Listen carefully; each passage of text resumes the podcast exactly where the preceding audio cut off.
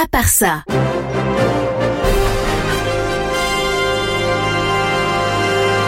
Le non essentiel de l'info en pas continu. 2 millions les gars, 2 millions de Français dans les rues pour dire non à la réforme des retraites. Alors ça c'est une info qui est essentielle. Mais bon, je pouvais pas ne pas en parler parce que il caillait, il faisait hyper froid et les Français étaient là. Bon, Macron, lui, il était en Espagne, il s'en foutait. Mais d'ailleurs, si en Espagne vous voulez le garder, vous pouvez. Hein, nous, on n'en veut plus, il nous manquera pas. Hein. En même temps, c'est sûr, ils en voudront pas parce qu'en Espagne, ils nous rendent tous nos politiques. Ils nous ont renvoyé Manuel Valls alors que lui, il avait tout fait pour s'intégrer. Hein. Oh, dites donc, puisqu'on parle de mauvaises nouvelles, vous avez vu, c'est aujourd'hui normalement qu'on va annoncer la dissolution de Salto. Euh, vous savez, celui qu'on avait annoncé comme le Netflix à la française. Qui aurait pu prédire la fin de Salto? Ah, C'est comme le réchauffement climatique, on pouvait pas deviner. Faire un Netflix avec Joséphine Ange Gardien, Camping Paradis et Undo Stress, c'était pourtant une très très très très belle idée. Hein. Proposer sur un bouquet payant des programmes qu'on a gratos à la télé, c'était du génie. Qu'est-ce qui a bien pu mal se passer? Alors là Vraiment, je vois pas. Et j'ai une histoire folle à vous raconter. Ça se passe aux Antilles. Un homme réparait un bateau en face d'un port à, Saint-Martin, une île des Antilles donc.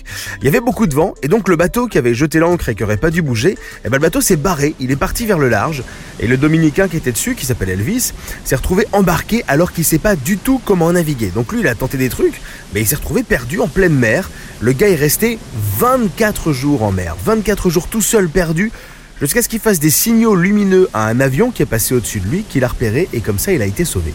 Mais l'info de fou, c'est qu'il n'y avait rien à manger à bord du bateau. Comment il a tenu? Eh ben il a tenu avec ce qu'il y avait à bord, c'est-à-dire des bouillons cubes et du ketchup, pendant 24 jours. Donc à partir de maintenant, c'est interdit de gueuler sur votre enfant, le dirait, oh dis donc, mange autre chose que du ketchup, c'est pas nourrissant. Parce que du coup apparemment, euh, si, je crois que c'est nourrissant. Et puis culture pour finir, tiens, je vais même carrément vous parler d'un musée. Un musée qui vient d'ouvrir en Bretagne, c'est le musée mondial du cure-dent. Alors évidemment, c'est une vraie info, hein, je raconte jamais de conneries ici. Je me suis renseigné et c'est pas vraiment un musée qui expose les cure-dents différents à travers les âges. En fait, c'est une artiste qui s'appelle Claudine Orvin, qui est passionnée par les cure-dents on juge pas, chacun sa passion. Ah voilà. Euh, cet artiste s'est mise à inventer des cure-dents et c'est ça qui est exposé pendant un mois à Saint-Brieuc. On y voit des cure-dents et leur histoire. Euh, il y en a par exemple un très gros qui s'appelle le Yannick Noah. Pourquoi il est très gros? Bah Pour passer entre les deux dents de devant. Voilà, je l'invente pas, hein, c'est vraiment dans ce musée. Donc on l'a compris, c'est une expo voilà pour s'amuser. Moi j'aime bien l'idée, au moins c'est du second degré, c'est pour rire. Il y en a des pires, j'ai vu qu'au Japon par exemple, il y avait un musée de la nouille instantanée premier degré, où il y a juste des milliers de paquets de nouilles qui sont exposés. Euh, il y a le musée de la bite en Islande. Alors ça s'appelle le musée du phallus, hein, mais moi je suis pour qu'on appelle une chatte une chatte. Donc si vous voulez le visiter, c'est à Reykjavik, la capitale, et on y voit donc des organes génitaux de tous les mammifères mâles qu'on peut trouver là-bas. Ah, ça fait rêver. Hein.